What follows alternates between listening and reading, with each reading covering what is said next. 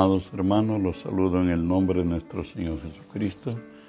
Que la gracia y el favor de Él sean hoy sobre nosotros, sobre los nuestros, en el momento que nos encontremos, la circunstancia que pasemos. Recuerde que si Dios es por nosotros, nada ni nadie podrá contra nosotros. Hoy estamos estudiando la palabra del Señor en Primera de Corintios capítulo 9, verso 26 nos dice así, así que yo de esta manera corro, no como a la aventura, de esta manera peleo, no como quien golpea al aire. Oramos, Padre, bendigo tu nombre, te doy gracias, Señor Dios, nuevamente, que siendo hombre me concedes el privilegio de presentarme hoy delante de ti y ponerme por ti delante de tu pueblo por ellos te cedo, Señor, mis razones, mis pensamientos, mi voluntad, mis palabras, mis actitudes y acciones las sujeto y las someto a ti, Señor, y tú que vives en mí, obra a través de mí. Por tu nombre, Jesús, tomo autoridad sobre toda fuerza del mal que se haya filtrado en este lugar o al lugar a donde esta señal alcance, Señor por tu palabra tomo autoridad y los ordeno que se aparten de nosotros, que huyan de nosotros en el nombre de Jesús. Y en el nombre de Jesús, Dios Espíritu Santo, permíteme decirte, bienvenido Espíritu Santo. Hoy, Señor Dios, unge mis labios con tu poder, pon tus palabras en mi boca, unge los oídos de mis hermanos, para que tu palabra se quede en nosotros. Ábranos, buen Dios, en el nombre y por los méritos de Jesús. Bueno, hermanos, estamos estudiando enemigos a los que tenemos que confrontar y hablamos de la herencia negativa de Adán, hablamos de nuestro pasado, hoy hablaremos del mundo que nos rodea. Primera de Juan 2, 15 al 17 nos dice, no améis al mundo ni las cosas que estén en el mundo si, alguno ama al mundo, el amor del Padre no está en él. porque los deseos del mundo, los deseos de la carne, los deseos de los ojos y la vanagloria de la vida no pertenece, no proviene del Padre, sino del mundo. El mundo pasa y sus deseos, pero el que hace la voluntad de Dios permanece para siempre. ¿En qué consiste esto? La palabra nos dice porque todo lo que hay en el mundo, en este caso, los deseos de la carne. ¿Qué es los deseos de la carne? Satisfacer necesidades de subsistencia, salud, comida, bebida, vestido, estudios, otros, etcétera, etcétera. Eso es los deseos de la carne, satisfacer necesidades de subsistencia. Los deseos de los ojos es dejarse determinar por lo que vemos, lo que no conviene o lo que no edifica. Repito, los deseos de los ojos consiste en dejarse determinar por lo que vemos, lo que no conviene o lo que no edifica en el marco de ver.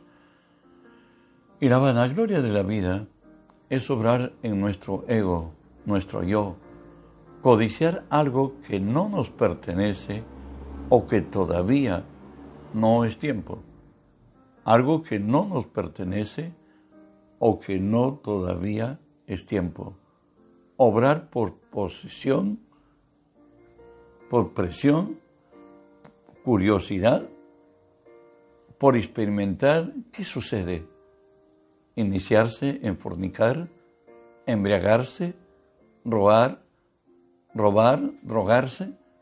Bueno, pues somos tentados y somos seducidos y somos confrontados si nuestra hombría, la feminidad de la muchacha, y de pronto tomamos decisiones por presión o por curiosidad que se siente, que se experimenta, ¿no es cierto? Y Así se inicia el hombre en el pecado que termina muchas veces en adicciones. ¿Saben? Según la Biblia, Todo esto no proviene del Padre, sino del mundo. Y el mundo pasa y sus deseos, pero el que hace la voluntad de Dios permanece para siempre. ¿Sabe? Desde Adán nada ha cambiado. La tentación que llevó a Eva y a Adán a ser seducidos, esto se, se hizo efectiva, efectiva cuando ellos se apartaron de lo dicho por Dios, dieron oído a lo propuesto por el seductor, quienes determinados por sus sentidos valoraron los beneficios en su razón natural, el proyecto que les daría el, el provecho que les daría comer del fruto prohibido, los resultados por todos ya son conocidos. Dijimos que el seductor Satanás, él vino pues a que el hombre traspasara lo dicho por Dios y se dejara determinar por sus sentidos. Recuerden Génesis 2.17, Dios les hace una advertencia a nuestros primeros padres, más del árbol de la ciencia del bien y del mal no comerás, porque el día que de él comieres, ciertamente morirás.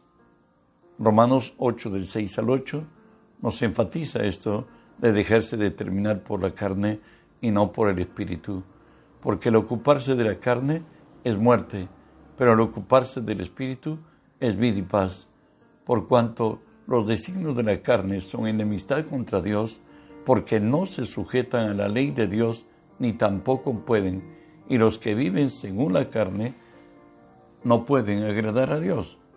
Esto es lo que pasó en el Edén realmente. Génesis 3, del 1 al 3 nos dice así, pero la serpiente era astuta más que todos los animales del campo que Jehová había hecho, la cual dijo a la mujer, con que Dios ha dicho, ¿no comáis de todo árbol del huerto? Y la mujer respondió a la serpiente, del fruto de los árboles del huerto podemos comer, pero del fruto que está en medio del huerto, dijo Dios, no comeréis ni le tocaréis para que no moráis. Eva no se centró en la verdad de Dios, la añadió y la relativizó. El Señor dijo que no coman, pero ella añadió, ni la tocaréis. Dios jamás le dijo si podían ellos jugar boli o jugar fútbol, pues podían hacerlo. Y Dios no le dijo para que no moráis, no. Dijo, ciertamente morirás. Era una sentencia firme, no era algo relativo. Y de ahí que abrió una puerta para que el enemigo lo destruyera. La respuesta de Satanás en este diálogo, eh, Eva y, la serpiente. Entonces la serpiente dijo a la mujer, no moriréis, sino que, sino que sabe Dios que el día que comáis de él, serán abiertos vuestros ojos y seréis como Dios, sabiendo el bien y el mal y vio la mujer que el árbol era bueno para comer, que era agradable a los ojos codiciable para alcanzar la sabiduría, y tomó de su fruto y comió, y dio también a su marido, el cual comió así como ella. Lo sucedido, dijimos, que en la tentación al ser seducidos, ésta se hizo efectiva cuando se apartaron de lo dicho por Dios y dieron oído a lo propuesto por el seductor, por Satanás, quien determinados por sus sentidos valoraron los beneficios en su razón natural, el provecho que les daría el comer del fruto prohibido. Eso es lo que sucedió con él. Dice que la mujer vio que el, el árbol era bueno para comer, el fruto, y que era agradable a sus ojos. Nunca dice que la manzana han deducido, pudieron también ver otro fruto. Sin embargo, dice que era agradable a los ojos y era codiciable para alcanzar la sabiduría. Recuerda que Satanás le dijo que cuando ella coma del fruto que, le, que Dios ha prohibido, que ella sería igual a Dios, conociendo el bien y el mal. Entonces le motivó ella ser igual a Dios. Quizás creyó Eva que sería diosa y pronto comió y dio de comer a su marido, que también comió así como ella. La tentación sigue siendo la misma. Lo fue con Adán, ya hemos visto, y vio a la mujer que el árbol era bueno para comer. Se concentró en lo razonable y lo lógico, que era bueno para comer, que era agradable a los ojos y era codiciable para alcanzar sabiduría. Muchas veces nos vemos siempre confrontados en esto. Eh, eh, ¿Qué, valor tiene lo que debo, lo que se me, no me es permitido hacer? Y bueno, pues la mujer dice que vio la mujer que el árbol era bueno para comer. En otra, para satisfacer una necesidad prioritaria, es decir, comer. Va a satisfacer su hambre. Segundo, los deseos de sus ojos. Vio la mujer que el fruto era agradable a los ojos, los deseos de los ojos. Recuerde que no todo lo que brilla es oro. Finalmente, la vanagloria de la vida. Vio la mujer que el árbol era codiciable para alcanzar sabiduría. El ego es codiciar todo aquello que por derecho no nos pertenece, no conviene o no es el tiempo. Todo tiene su tiempo, dice la palabra, bajo del cielo. Por eso muchos jóvenes, generalmente en la juventud se hace esto, se anda por atajos y ya en el cuerpo despertó nuevos deseos en el alma, el cuerpo ha cambiado de ella o de él, ya están dispuestos a adelantarse a los hechos y eso mm, mm, lo único que trae es dolor, quebranto y vergüenza. Con Jesús la tentación fue igual como al principio con Adán y Eva, los deseos de la carne. Después de haber ayunado 40 días y 40 noches, tuvo hambre, está hablando de Jesús, y vino el tentador y le dijo, si eres hijo de Dios, di que estas piedras se conviertan en pan. Escuchamos Jesús siempre centrado en la palabra de Dios. La respuesta de Jesús en Mateo 4:4 dice así, Él respondió y dijo, escrito está, no solo de pan vivirá el hombre, sino de toda palabra que sale de la boca de Dios. Pero ¿dónde estaba escrito? Esto estaba en Deuteronomio 8.3. Jesús hablaba conforme a la palabra. Voy a leer todo el versículo. Lo principal, este, eh, nos afirmaremos en ello. Dice, y te, y te afligió, y te hizo tener hambre, y te sustentó con maná, comida que no conocías tú, ni tus padres la habían conocido, para hacerte saber que no solo de pan vivirá el hombre, mas de todo lo que sale de la boca de Jehová vivirá el hombre. Por eso es que le dijo Jesús, escrito está, que me dice, no solo pan vivirá el hombre, sino de toda palabra que sale de la boca de Dios. Jesús le está respondiendo al enemigo finalmente avanzamos en la vanagloria de la vida, Satanás vuelve a tentarlo. Entonces el diablo le llevó a la santa ciudad y le puso en el pináculo del templo y le dijo, si tú eres hijo de Dios, échate abajo, porque escrito está, a sus ángeles mandará acerca de ti y en sus manos te sostendrán para que no tropieces con tu pie en piedra. Respuesta de Jesús. Mateo 4:7. Jesús le dijo, escrito está también, no tentarás al Señor tu Dios. Jesús siempre enfatizó con un retundo, está escrito. ¿Dónde estaba escrito? Deuteronomio 6:16. No tentarás a Jehová vuestro Dios como tentasteis, lo tentasteis en Masá. No tentarás al Señor tu Dios. Los deseos de los ojos.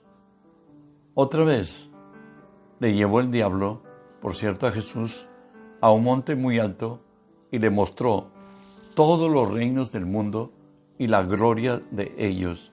Y le dijo, todo esto te daré si postrado me adorares. La respuesta de Jesús lo tenemos en Mateo 4, 10 y 11. Entonces Jesús le dijo, vete, Satanás, porque escrito está, al Señor tu Dios adorarás y solo a Él servirás. El diablo entonces le dejó y he aquí, vinieron ángeles y lo servían. Pero ¿dónde está la respuesta de, de Jesús? El escrito está, está en Deuteronomio 6:13. A Jehová tu Dios temerás y solo a Él servirás y por su nombre jurarás. Entonces nos dice la palabra que el diablo, el enemigo, se fue. ¿No es cierto? Cuando, cuando Jesús con un rotundo escrito está, por cierto, fundado en la palabra de Dios, Satanás se fue. El consejo de Dios para nosotros lo tenemos aquí, primera de Juan 2, 15 al 17. No améis al mundo ni las cosas que están en el mundo. Si alguno ama al mundo, el amor del Padre no está en él, porque todo lo que hay en el mundo, los deseos de la carne, los deseos de los ojos y la vanagloria de la vida, no provienen del Padre, sino del mundo, y el mundo pasa y sus deseos, pero el que hace la voluntad de Dios permanece para siempre. ¿Sabes? El mundo que nos rodea, todo tiene su precio. Los deseos de la carne, satisfacer una necesidad prioritaria como comer, vestir, estudiar, comodidades necesarias, entre otras. De pronto somos seducidos a hacernos de ellas, sabiendo que es contrario a nuestro caminar. Primera de Corintios 10:23 nos dice, todo me es lícito, pero no todo conviene. Todo me es lícito, pero no todo edifica. Y de pronto, como se dice, cada quien tiene su precio. ¿Lo harías por, digamos, 100 dólares? No. ¿Por mil? Y empiezas a pensar, ¿10 mil? Con más. Y muchos ya empiezan a resbalar y a ceder. Pero la palabra nos dice, todo me es lícito, pero no todo conviene. Todo me es lícito, pero no todo edifica. Debo valorar siempre lo propuesto, si me edifica o me aparta del Señor. Segundo, los deseos de los ojos, dejarse atraer, aún determinar por lo que parece agradable, apetecible y codiciable a los ojos. Tenemos aquí la tentación y la caída de David. Segunda de Samuel, capítulo 11, del 1 al 4. Aconteció en el año siguiente, en el tiempo que salen los reyes a la guerra, que David envió a Joab y con él a sus siervos y a todo Israel, y destruyeron a los amonitas y sitiaron a Rabá, pero David se quedó en Jerusalén. Y sucedió un día, al caer la tarde, que se levantó David de su lecho y se paseaba sobre el terrado de la casa real y vio desde el terrado a una mujer que se estaba bañando, la cual era muy hermosa.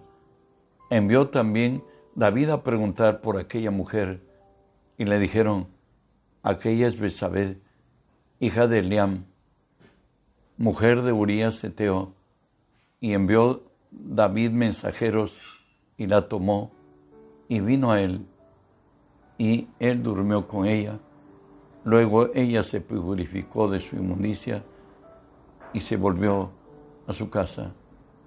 Hoy el hombre conforme al corazón de Dios abrió una puerta en su, en su vida al codiciar algo que no le pertenecía. Y de pronto, al verla muy hermosa, la deseó en su corazón, la hizo traer al palacio y durmió con ella. Luego de esto, David, al concebir el pecado, ya era adúltero. Y la sentencia divina a través del profeta Natán, que le escoja cómo va a ser castigado. Dios le dijo a él que si él ha hecho a ocultas con la mujer de su prójimo, de él lo harían a la luz del sol. Más tarde su hijo, Absalón, cuando le da golpe de estado a su padre, él duerme con las mujeres de su padre para declararse que es enemigo de su padre. Y le dijo el Señor, por cuanto tú has quitado la vida a Urias Teo de tu casa, nunca se apartará la sangre. Israel es un pueblo de continuas guerras en toda etapa de su vida. El pecado de un hombre alcanzó a muchos. La vanagloria de la vida, el ego, codiciar todo aquello que por derecho no nos pertenece no conviene o no es tiempo. De ahí que Éxodo 20, 17 nos dice, no codiciarás la casa, la casa de tu prójimo, no codiciarás la mujer de tu prójimo, ni su siervo, ni su criada, ni su buey, ni su asno, ni cosa alguna de tu prójimo. Tenemos como mandamiento no codiciar no pretender poseer lo que no nos pertenece, lo que es de nuestro prójimo. ¿Sabes? El mundo entero está bajo el del maligno. Eso lo dice primera de Juan 5:19. Sabemos que somos de Dios y el mundo entero está bajo el maligno. Hoy, desde ya mucho tiempo, la nueva moralidad. Caminan determinados por sus sentidos, sin Dios y sin ley.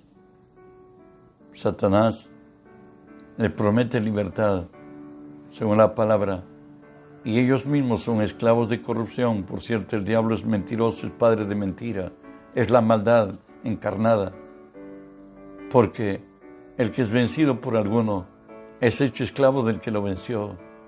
Y de pronto, caído el género humano bajo la garra de Satanás, cuando ya el Señor nos encuentra en Cristo, la realidad en donde vivimos en ese tiempo es esta, para recordarlo, Efesios 2 del 2 al 5, en los cuales anduvisteis en otro tiempo, siguiendo la corriente de este mundo, conforme al príncipe de la potestad del aire, el espíritu que ahora opera en los hijos de desobediencia, entre los cuales también todos nosotros vivimos en otro tiempo, en los deseos de nuestra carne, haciendo la voluntad de la carne y de los pensamientos, y éramos por naturalezas hijos de ira, lo mismo que los demás. Pero Dios, que rico en misericordia, por su grande amor con que nos amó, aun estando nosotros muertos en pecados, nos dio vida juntamente con Cristo. Por gracia sois salvos. Gracias a Dios que ya Él nos libertó de esa calidad de vida degradante, humillada, donde Satanás era nuestro Dios y era el que imponía nuestra regla de inconducta y de inmoralidad en la cual en otro tiempo vivimos. Y como el hombre no tuvimos en cuenta a Dios, nos dice la palabra que es la, esta es la condición de los que viven apartados de la gracia de Dios. Y como ellos no aprobaron tener en cuenta, en, cuenta a Dios, Dios los entregó a una mente reprobada para hacer cosas que no convienen, estando atestados de toda injusticia, fornicación, perversidad, avaricia, maldad, llenos de envidia, homicidios, contiendas, engaños y malignidades, murmuradores, detractores, aborrecedores de Dios, injuriosos, soberbios, altivos, inventores de males, desobedientes a los padres. Eso es andar influenciado por el mundo y las cosas que están en el mundo, los deseos de los ojos, los deseos de la carne y la vanagloria de la vida. La palabra nos dice que no, no, provienen del Padre, sino del mundo, y el mundo y sus deseos pasan, pero el que hace la voluntad de Dios permanece para siempre. Que Dios afirme nuestros corazones en Él y que el mundo que nos rodea no nos determine. El Señor oró y le dijo al Padre, dijo Él, no te pido que los quites del mundo, te pido que los guardes del mal. Que Dios oró por nosotros, que no nos quite de este mundo, pero que nos guarde del mal que trae este mundo. Que los deseos de nuestra carne, los deseos de nuestros ojos y nuestro propio ego sea controlado por el Señor y que en nuestra vida ande en rectitud delante de sus ojos, porque el ocuparnos de la carne es muerte, mas el ocuparnos del Espíritu es vida y paz. Espero que Dios te haya hablado, te esté instruyendo en su camino, nos esté haciendo ver realidades espirituales como Él lo ve y como lo ha determinado para que su pueblo no seamos inmersos en lo, en lo malo, sino que seamos defensores de la justicia y hacedores de la verdad en esta tierra. Te recuerdo que el día de mañana tenemos oración de 5 y 30 a 7 de la mañana, y en la noche de 7 y 30 a 9. Que la gracia y el favor de Dios sean contigo y camina guiado por el Espíritu y no determinado por tu carne. Bendiciones.